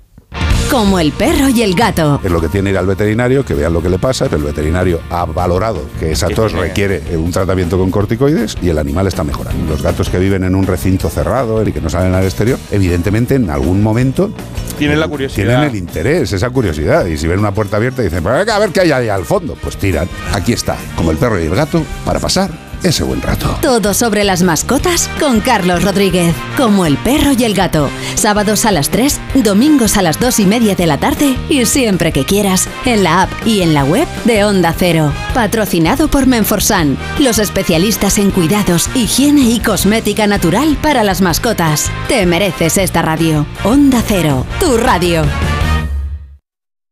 ¿Y tú que tienes adolescentes en casa? ¿Qué necesitas para tu seguridad? Nos vamos algún fin de semana fuera y ellos prefieren quedarse. Invitan amigos, entran, salen. Y yo no me quedo tranquila. Pues con la alarma de Securitas Direct sabrás que están protegidos dentro de casa frente a intrusos y emergencias y tú siempre podrás ver a través de las cámaras que están bien. Y es que tú sabes lo que necesitas y ellos saben cómo protegerte. Llama ahora al 900-272-272 o entra en securitasdirect.es y descubre la mejor alarma para ti. Las mejores ficciones ahora se escuchan. ¿Qué pasó en Marte? ¿Por qué hicimos lo que hicimos? Retornados. Y lo más importante, ¿para qué volvimos? Han subido las persianas y hay un policía que está asomado mirando. Malas decisiones. Dios, me cago viva. Mira, me voy a quitar el chip, ¿vale? Nosotros 2036. No quiero seguir compartiendo sueños contigo. Solo en Sonora. Hola, soy Félix, árbitro experto en pitar penaltis y fueras de juego. Pero cuando tengo que revisar mi contrato de alquiler, siento que me falta el aire. Por eso soy de legalitas, porque sé que con una llamada un experto me ayuda a resolver lo que yo no domino. Hazte ya de legalitas. Y ahora por ser oyente de Onda Cero, y solo si contratas en el 91661, ahórrate un mes el primer año. Legalitas, y sigue con tu vida. Donde pongo el ojo, pongo la oferta. Dos gafas de marca con antirreflejantes por solo 89 euros. Infórmate en soloptical.com. Las noticias recientes nos dan pocas alegrías. Aún así, debemos disfrutar de la vida. ¿Ansiomet te puede ayudar? Ansiomet con Crocus Atibus mantiene tu ánimo positivo. Ansiomet de Pharma OTC. Desde Fiat te invitamos a disfrutar de unas condiciones especiales en los Fiat Dolce Vita Days. 0% TAE, 0% TIN. Financiando con FCA Autobank hasta 6.000 euros y hasta 24 meses. 24 cuotas mensuales de 250 euros. Precio total adeudado y a plazos 6.000 euros. Válido para 500 unidades en stock hasta el 28 de febrero. Consulta condiciones en fiat.es. Un día descubres que tienes humedades en techos, paredes, están por todas partes. ¿Qué puedes hacer? Llama a Murprotec. Llama al 930 1130 o entra en murprotec.es. Si con las humedades te las tienes que ver, ¿qué puedes hacer? Llama a Murprotec. 930 1130. Murprotec. Cuidando tu hogar, cuidamos de ti. ¿Eres arquitecto, interionista, constructor o distribuidor? Cevisama, la feria líder del sector cerámico, baño y piedra natural, te espera en Feria Valencia del 27 de febrero al 3 de marzo. Descubre las novedades de más de 500 marcas y las últimas tendencias. Más información en cevisama.com. Si a ti lo que realmente te gusta es llegar del trabajo y ponerte a revisar portales inmobiliarios, hacer llamadas, mandar mails, organizar el papeleo y tener que enseñar tu casa a desconocidos, hazlo. Si no, confía la venta de tu casa a los mejores profesionales y disfruta de lo que realmente te gusta. Filmar, de toda la vida, un lujo. No se pierda la temporada de la lamprea en Restaurante Burela y todos los días un plato de cuchara. Calle del Nardo 2, restauranteburela.es. Cocina gallega. ¿Necesitas una reforma integral? En Pedro Lanceros te ayudamos a hacer de tu casa tu hogar. Reformamos tanto viviendas como edificios y te asesoramos personalmente durante todo el proceso para lograr los mejores resultados. 91 411 1942 o pedrolanceros.com. Pedro Lanceros, nuestra experiencia y tu fidelidad, la clave de nuestro éxito. Grupos Eneas compra casas para reformar al mejor precio. Llame al 91 639 0347 o escriba a info arroba gruposeneas.com. Ponte en forma ahora con Basic Fit. Mereces sentirte bien contigo mismo, así que haz del fitness un básico en tu vida. Consigue nuestro kit fit gratuito con todo lo que necesitas para ponerte en plena forma. Basic Fit, go for it. Si es que ya lo digo yo siempre, dúchate que sale económico, pero eso sí, hazlo en un plato de ducha de Duchamanía. Hazme caso, ¿no ves que una bañera tiene más peligro que meter los dedos en un enchufe? Y mira que son bonitos los platos de ducha de Duchamanía. Oye, con suelo antideslizante, sus mamparas, para entrar a vivir, pues eso, dúchate que sale económico y llama a Duchamanía, que no me enteré yo que no lo haces. En Madrid, Paseo del Molino 6, 91 468 4907 y duchamanía.es. Más información, más participación, más contenido. Hay más de una razón para que prefieras Onda Cero.es. En Onda Cero.es tienes la radio en directo, la actualidad y las noticias al momento. Y por supuesto, lo mejor y más destacado de cada programa, para que puedas escucharlo donde y cuando quieras. Onda Cero.es. Más y mejor.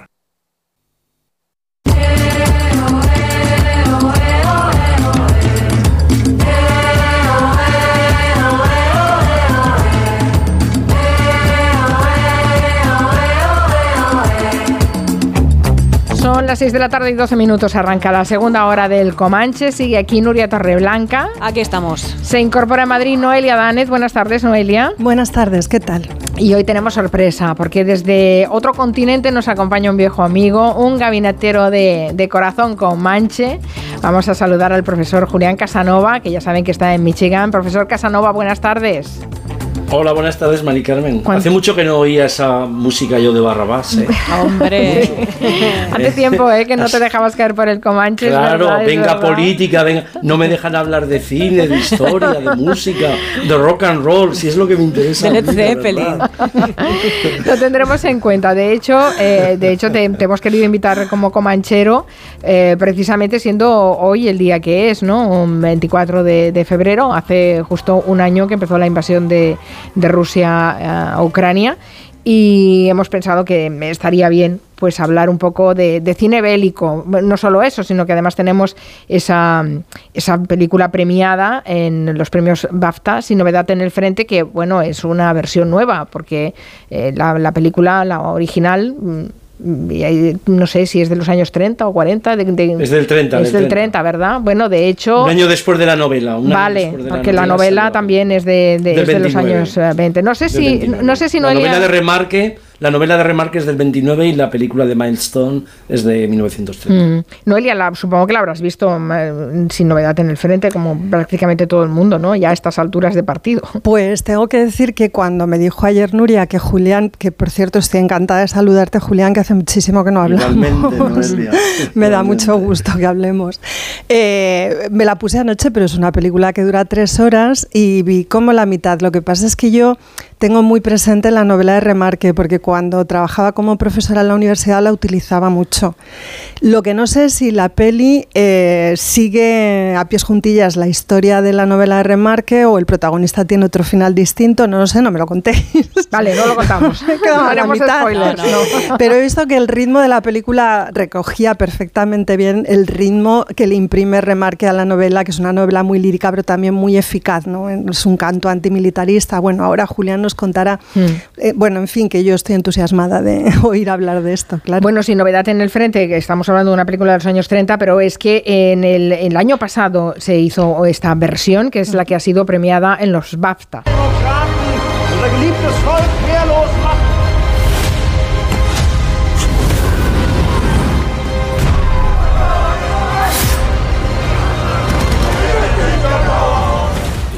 No sé yo si la...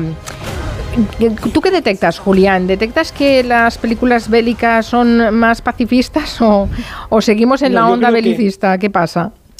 Yo creo que estas películas últimas, podemos hablarlo después, eh, yo creo que se ajustan mucho a un nuevo público joven. Esta, esta película, por ejemplo, está llena de ruido, la película de, de Netflix, ¿no? la última versión. Pero es que hace, hace unos años hubo una maravillosa 1917. ¿eh? Es decir, que, por ejemplo, hay dos películas últimas de la segunda, de la Primera Guerra Mundial, 1917 y, y All Quiet on the Western Front, que es la nueva versión, que yo creo que, que dan muestras de cómo ha evolucionado el cine bélico. Podemos hablar de, de eso después. Pero, pero son éxito porque realmente atraen muchísimo, porque mantienen las dos vertientes del cine bélico. Las trincheras, por supuesto, sobre la Primera Guerra Mundial, la, la- la guerra, el drama de la guerra, la tragedia, el heroísmo y por otro lado las historias personales. ¿no? Y, este- y esa combinación, el nuevo cine, la, la hace de forma diferente que el cine antiguo y podemos hablar de eso. Con, me- con menos propaganda, con menos propaganda, menos heroísmo. Es, es un, es un cine más, no, no digo que es neutro, ¿eh? pero es un cine muchísimo menos militante que el anterior. Bueno, es que antes muchas eh, películas bélicas las producía el- directamente el Pentágono. Sí, no, y, ya no ya no solo eso, sino que realmente el- el cine bélico es una forma de, de desarrollar no solo las crueldades de la guerra, el realismo, el heroísmo, sino que eran de combate, eran armas de combate que utilizaban fundamentalmente los vencedores. Pero hay también muy buen cine de los derrotados, ¿eh? sobre la Primera Guerra Mundial. Bueno, en realidad el cine de Remarque es un cine sobre derrotados, porque los protagonistas son alemanes, no son británicos o, o franceses. Y sirvió durante muchísimo tiempo de propaganda. Podemos ir a Tora, Tora, Tora, podemos ir, por supuesto, a salvar al, al- al soldado Ryan, ¿no? Y, y en realidad hay un cine de, que se llama bélico, pero no es bélico, es de retaguardia. ¿Cuál es el paradigma? Pues Roma Chitaperta, ¿no? De, de Rossellini, ¿no? Es un cine, es un cine de retaguardia o, o paisa de- del mismo, de, de, de el Rossellini. Es un cine que no refleja las batallas. Hay muchas películas que no reflejan las batallas, pero que, que dan esa, esa imagen ya diferente. Y por supuesto hay una, una larga tradición de antimilitarismo y de pacifismo que está en la primera expresión que está en la primera expresión de, de- de Sin Novedad en el Frente, pero que representa clarísimamente eh, Senderos de Gloria. ¿no? Creo, que, creo que estamos hablando de muchísimas cosas, pero es muy interesante porque el cine de guerra ha atraído a millones de personas a lo largo eh, de la historia. Y creo que hay un punto de inflexión, y el punto de inflexión es la Primera Guerra Mundial. Ahí es donde la gente vio que no había habido otra guerra como esa, con la mortandad, con las trincheras, con el heroísmo, con el nacionalismo, con el ultrapatriotismo, y además en una guerra que acaba 20 años después en otra peor. Ujú. Creo que todo eso es muy interesante. Te preguntaba Noelia, claro, ya no, no lo sabía, que ayer se le pasó el día y no pudo ver las tres horas de, película. Tampoco vamos a hacer un spoiler, pero eh, ¿tú, tú crees que se refleja bien el espíritu de la novela de Remarque en la, en- en la adaptación que se hizo en su momento en el cine? Sí, porque la novela, sí, porque la, la película de Milestone eh, respecto a la nueva mm, capta el humor, que las trincheras no solo son el heroísmo, la gente que va a matar, es una, es una historia del desencanto, de alguien que, que a estudiantes, eh, jóvenes a los que les han movilizado pensando que detrás había una guerra corta, fue larga, que era una guerra brillante, fue desastrosa y que además era una guerra en servicio de la patria. Y, y la, y la novela va de desencanto, ¿no? La novela va de cómo, de cómo esa gente percibe eh, ese desencanto del ultrapatriotismo por el cual iban a matar y al final se dan cuenta que no es cierto, que, que además no es corta, que además no están matando a, a un enemigo que es enemigo, sino que están matando a gente como ellos. Y después hay una buena parte del humor. Remarque todo eso lo, lo, lo reflejó muy bien. Es muy interesante. La, la vida de Remarque es muy interesante porque no sé si sabéis eh, que se casó con Paul Godard, aquella persona de tiempos modernos, aquella actriz de tiempos modernos que eh, se había casado a su vez con Chaplin, había estado Chaplin, cosa- sí. casado con Chaplin. Y, y lo que, y lo que no sé si sabéis que el famoso Instituto Remarque, que es un instituto de historia en la, en la Universidad de Nueva York, fue creado por Paul Godard con fondos de lo que era Remarque para estudiar la historia de, Europa. ¿Sabéis quién dirigió por primera vez ese instituto Remarque ya en, este siglo XX? Tony Judd, muerto, el fallecido Tony Judd. Fue, fue, el primero que dirigió, fue el primero que dirigió el instituto Remarque que está en Washington Square y es con dinero, con dinero de Remarque dado por Paul Godard, que era su señora, su mujer, hasta el último momento. Es muy interesante esta historia. Qué fuerte, qué fuerte todas esas coincidencias. Vamos a escuchar un fragmento de Sin Novedad en el Frente, de la película de los años 30. Será una guerra rápida y habrá muy pocas bajas. Pero si hubiera muchas, recordemos una frase que dijeron los romanos cuando luchaban en tierras ajenas. Dulce decorum est pro patria mori. Hermoso y digno es morir por la madre patria. Sí, bueno, las guerras siempre se anuncian como cortas y después se, se, alargan. Dice Jordi a través de Twitter, un oyente habitual, que la película Sin Novedad en el Frente también tuvo una versión en el año 79 de Delberman eh, con Donald Pleasence. Bueno, no, creo, no sabía nada de la historia de Remarque, eh, de Eric María Remarque. Pues fíjate, podemos hablar de su relación con Marlene Dietrich también, que fueron cuatro años. Sí, y de hecho hay un libro con la correspondencia de ambos que se titula algo así como Dime que me amas o Dime que me quieres. Sí, eh, bueno, es que él tuvo una vida alucinante, ¿eh? y además un hombre que renunció a su nacionalidad, se hizo norteamericano en el año 47 y, bueno, yo creo que el matrimonio con, con Godard, con Pauline, es eh, fascinante por lo que significó para ambos. Aparte que era un hombre súper atractivo. Yo os cuento que de joven estaba enamoradísima de Remar, que creía que era mi novio. sí, era un poco mi fantasía, porque y me, me interesaba muchísimo su literatura y, toda su trayectoria. Sí, sí, es como el último romántico. Claro, nombre. Perdón, sí. Yo, creo que la novela de, de Remarque y la película de, de Milestone son las primeras que fijan a la Primera Guerra Mundial como como el gran emblema de la pérdida humana, ¿no? de la deshumanización del contrario, de la trinchera. Porque hay otra película paralela que es muy interesante, que es la de Kim Vidor, eh, The Big Parade, ¿no? que es una, una película que contiene también eh, escenas memorables de las batallas de la Primera Guerra Mundial, ¿no? pero también la, la, pesadilla. Es que el tema fundamental de toda esta gente es que vivía en una sociedad civilizada, europea, que había colonizado el mundo, que creían que estaban en el paraíso respecto a otros países y que de repente todo aquello se convierte en una, en una pesadilla. Yo, yo lo he dicho muchas veces, eh, Mari Carmen, y los oyentes a lo mejor pueden estar interesados, es que la guerra más cruenta del siglo XIX, que es la de Crimea, se lleva a la tumba a medio millón de personas. La guerra más cruenta del siglo XIX, que es la guerra civil americana, que fue muy mortal porque este país tenía 30 millones en los años 60 del siglo XIX y se llevó a la tumba a 700.000, no tiene nada que ver con los 9 millones de personas que mueren en la Primera Guerra Mundial.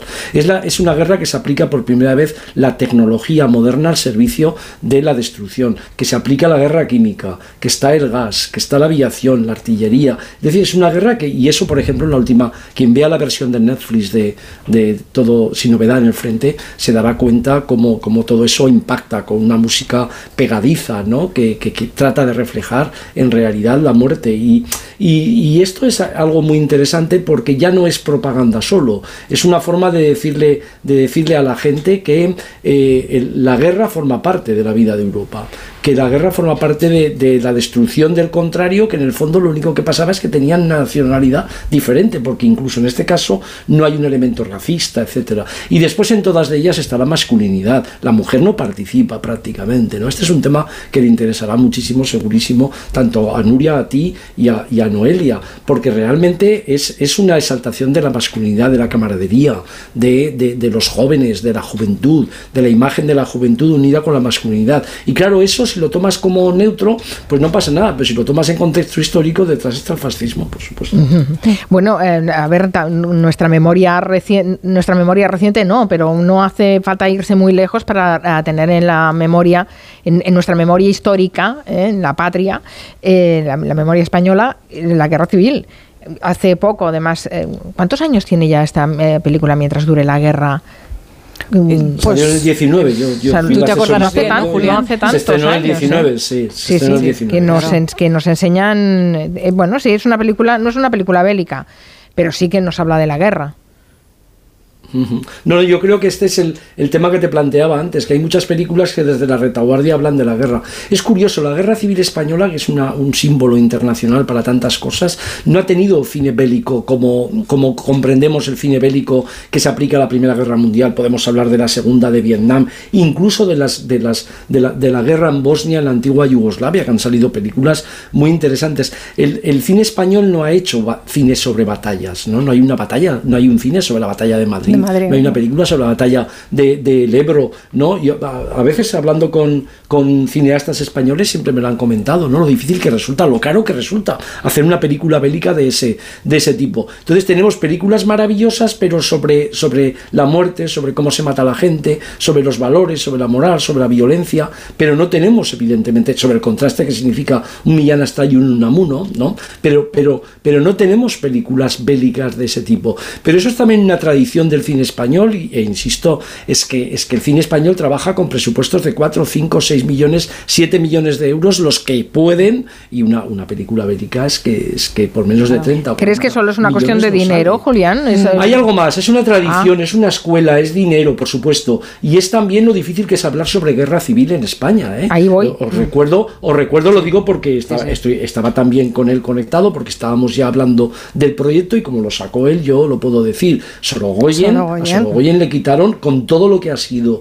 con todo lo que es y lo que ha sido Sorogoyen para Movistar, le bloquearon una serie sobre la guerra civil uh -huh. cuando ya la tenía preparada del todo y vino una orden desde arriba, dijo, aquí no se financia nada relacionado con la guerra civil. Esto es tremendo, esto es tremendo. Así que un país que no mira con libertad, una, un país que no mira con libertad a su pasado, ¿cómo va a hacer cine de verdad? Auténtico, pasados, fíjate que, que, es muy difícil. mencionábamos el caso de Bosnia-Herzegovina, ¿no? Eh, eh, se ha hecho muchísimo cine sobre la guerra en los Balcanes.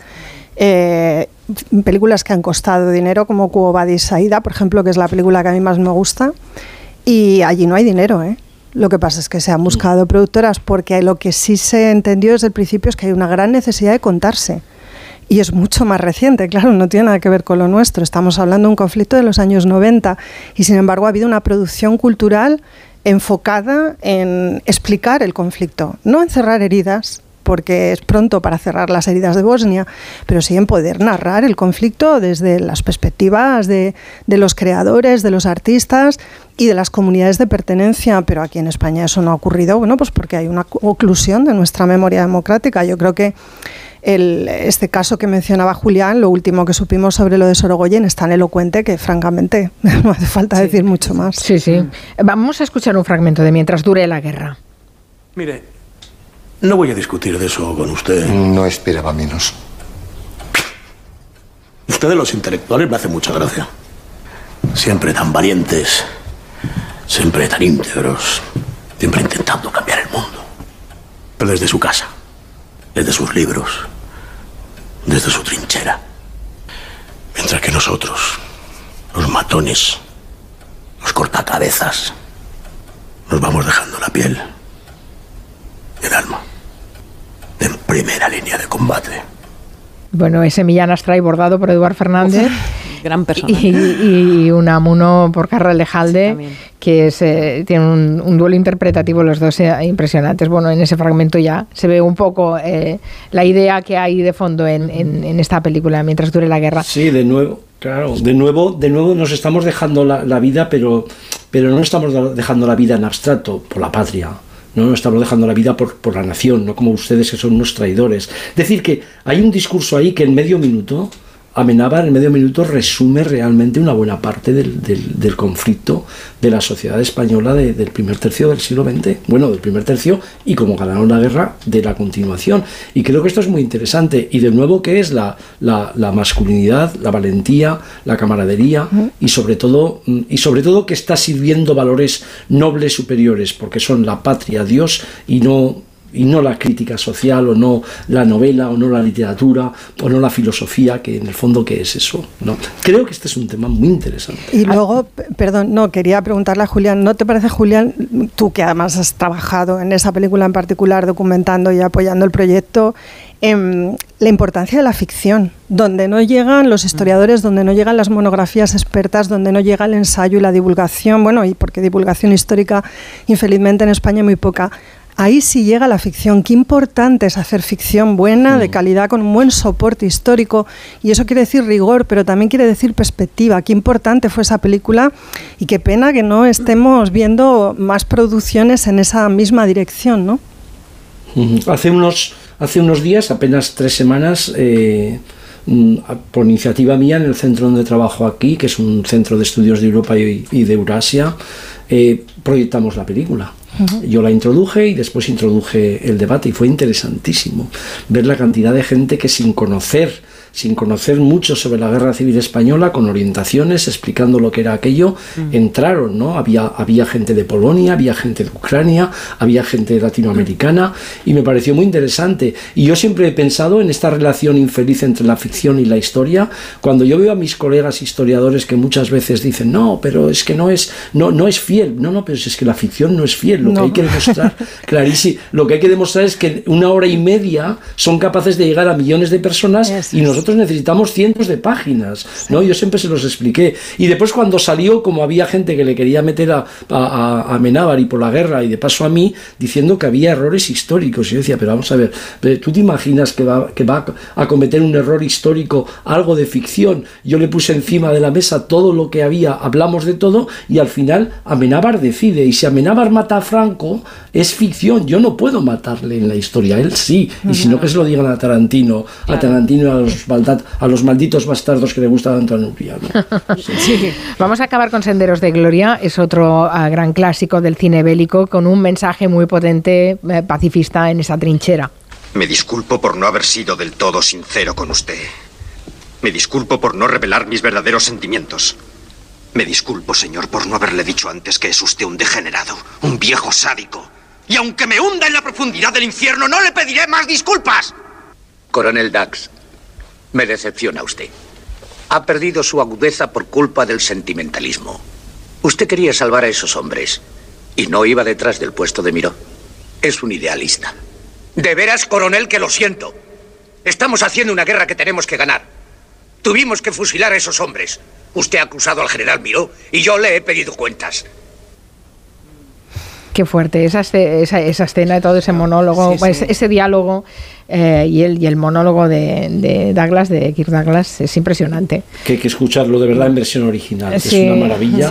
No, de verdad, es, un, es una maravilla y además es que es la, la, muestra de nuevo. Senderos de Gloria, sabemos que Kubrick hacía cosas maravillosas, pero esta película, cuando tú la proyectas en, en, en, el, en, las aulas, porque este es otro tema de los que sacaba Noelia, esto sirve para llevarlo a las aulas, este tipo de cine. Y a veces explicar, con una película explicas mejor la historia que con tres horas de, de exposición. Y esta película creo que tiene eso, porque en, el fondo, en el fondo primero está en Francia, o sea, la barbaridad no la hace el enemigo, los alemanes, etcétera, sino que es un auto, es una autorreflexión del patriotismo de, la sociedad que supuestamente crea la libertad, que crea, que crea la república, que crea todo eso y, les estalla encima de la cara, ¿no? Entonces yo creo que es muy interesante. Oye, por cierto, he recordado, ahora me da un pequeño apunte, que, que lo que hablabais sobre la, cómo se cuenta la guerra civil en este país a través del cine, sí que hace años, hace no demasiado demasiados años, David Simon, el creador, fantástico creador de The de, Wire o de, bueno, de muchísimas series, de las más potentes que tenemos,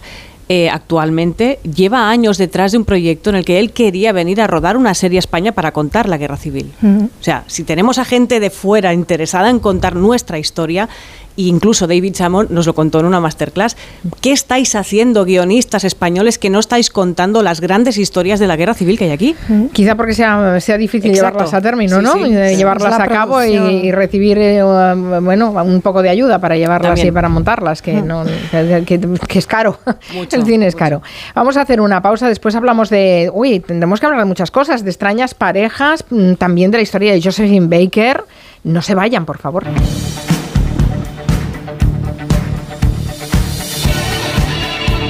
Onda Cero, Julia en la Onda. Con Carmen Juan.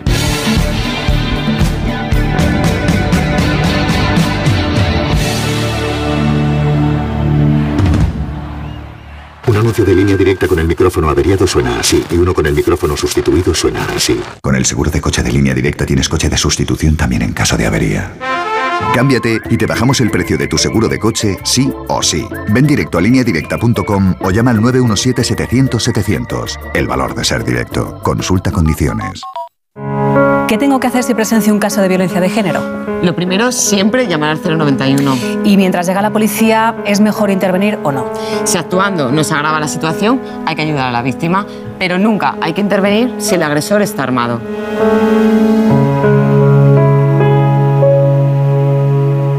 Antena 3 Noticias y Fundación Mutua Madrileña. Contra el maltrato, tolerancia cero. Celebramos el gran final del 30 aniversario de Disneyland París hasta el 30 de septiembre. Prepárate para perder totalmente la cabeza como Donald. O convertirte en un superhéroe como Iron Man. Vive increíbles emociones en el gran final del 30 aniversario de Disneyland París con la vuelta de Disney Dreams y el nuevo espectáculo de los Vengadores. No te lo pierdas. Reserva en Semana Mágica con viajes el corte inglés con el mejor precio garantizado y cancelación gratuita hasta 7 días antes. Consulta condiciones. Ven a Disneyland París con viajes el corte inglés.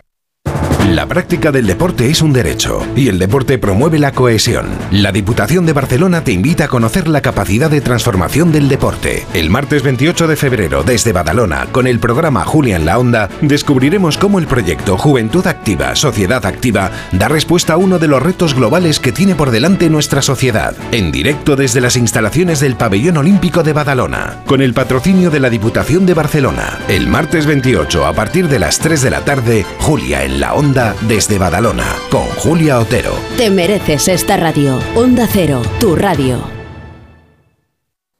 Todos los días de camino al trabajo voy leyendo concentrado en el bus. En la siguiente parada ya me bajo. Me acabo el libro a la vuelta ya ves tú. Yo soy de bus. Eres muy de bus cuando eres muy de moverte por Madrid en EMT. EMT 75 años siendo muy de bus. Ayuntamiento de Madrid.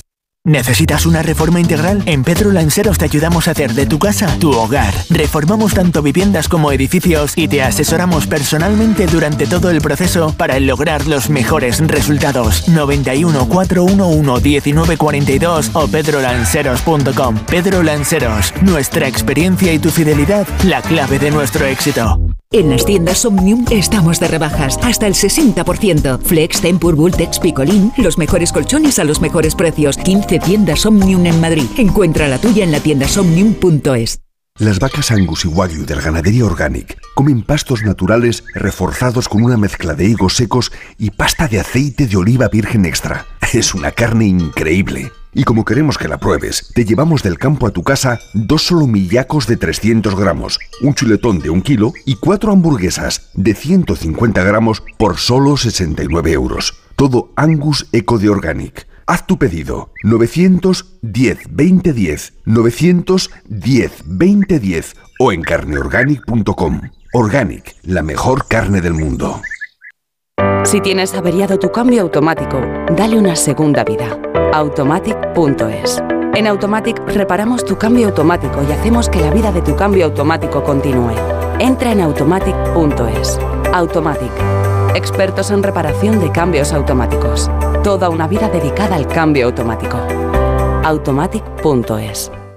Bueno, pues en breve le damos el alta y a casa a descansar. Y no me puedo quedar, doctora. Pero si está usted como una rosa. Es que aquí dentro se está tan a gustito. Las ventanas del hospital son afán decor, ¿no? Con afán decor, ni frío, ni calor, ni ruido. El descanso que necesitas gracias a las ventanas afán decor. Con triple acristalamiento Climalit de Cristalerías Narváez.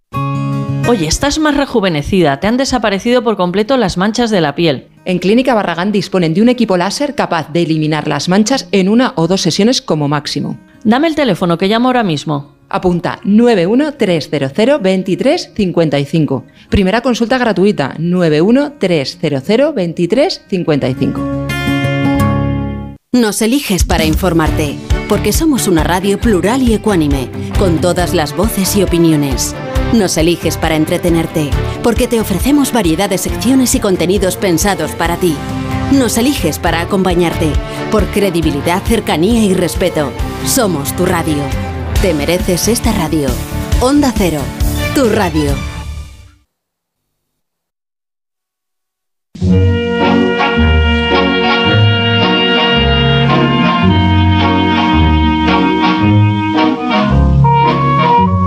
La música ya nos situamos eh, para hablar de Josephine Baker, la propuesta que nos hace hoy Noelia Danez, que en noviembre de hace dos años fue honrado además con un memorial y una placa en el Panteón de París donde descansan las máximas glorias de la cultura francesa. Está, está bien, los franceses tienen ese, ese detalle de reconocer a los que han hecho enriquecer su cultura, ¿no? aunque no sean franceses. Eso es. Sí, fija, bueno, también te digo, hay 80 héroes allí y de los 80 héroes hay 6 heroínas.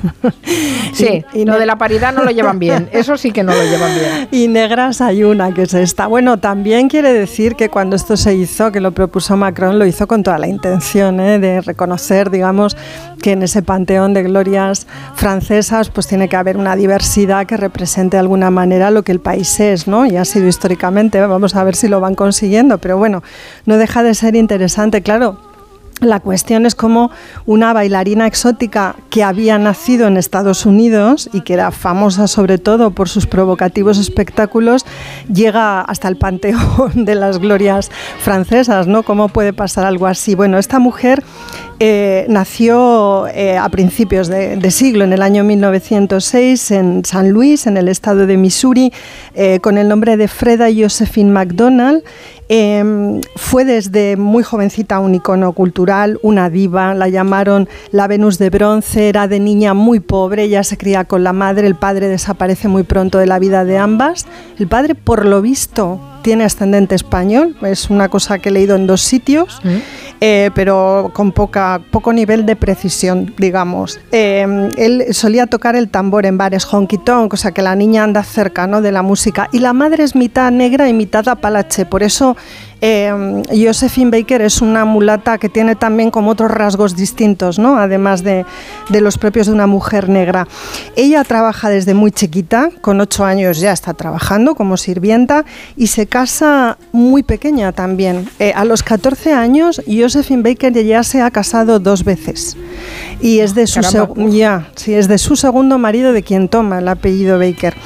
Eh, bueno, ella dice que empezó a bailar para, para combatir el frío en las calles de San Luis, es decir, es una mujer que no tiene ninguna clase de formación artística, pero lo cierto es que baila y baila y baila muy bien y se enrola en una compañía de bailarinas que se llaman las Dixie Steppers que en 1919 la llevan a la ciudad de Nueva York. En Nueva York ella eh, baila con esta formación y es reclutada por una mujer que está buscando artistas negras para integrar una compañía de negros a la que llamará la revista negra con la que quiere viajar a París. Quiere llevarlos a Europa para mostrarlos allí pues en el Music Hall eh, parisino, en el Folie Berger y demás. Así que ella se marcha a Francia con la promesa de recibir un sueldo de mil eh, dólares al mes, que me parece una barbaridad. Es decir, le dicen te vas a hacer rica y la verdad es que sí que se hace rica. Estamos hablando de los años 20, ¿no? Claro, es una locura. es una locura, sí. Es una locura. Me, llamó la atención y retuve el dato. Eh, bueno, en el año 1926 ella tiene 19 años, es una mujer todavía jovencísima y directamente lo peta muchísimo en el Folie Berger. Allí sorprende al público con un espectáculo muy diferente al que solían ver los parisinos que ya habían visto de todo a la altura de los años 20, pero bueno, esto es todavía más flipante.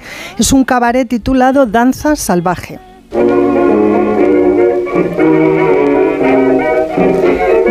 Esa música o una muy parecida baila Baker vistiendo solamente perlas, un sostén diminuto, seguro que nuestros oyentes han visto imágenes de ella ataviada de esa manera, y una falda hecha de bananas.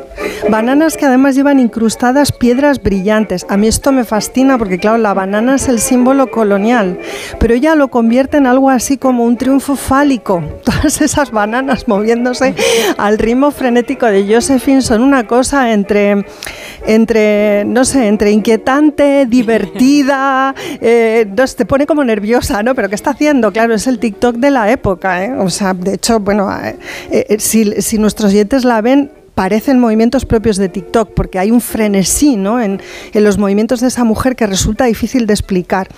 Bueno, deja a todo el mundo boquiabierto, es una especie de reinterpretación del Charleston, la gente flipa con ella, dicen que en el Folie Berger la llegan a ovacionar hasta 12 veces, no para de salir al escenario. Es el famoso baile de la banana el que la catapulta incluso al cine. Fijaos que esta mujer negra llega a protagonizar cuatro películas en Europa. Sirena de los Trópicos, Susu es la más conocida, eh, Princesa Tam Tam, que suena un poquito africano, ¿verdad? Y Falsa Alarma, ya en 1940. Ella no tenía miedo y yo creo que ahí reside un poco su éxito, además de, por supuesto, en su extraordinario talento de adoptar y de subvertir muchos de los estereotipos que los franceses tenían con las personas negras, es decir, no los rehuía, los abrazaba y les daba la vuelta.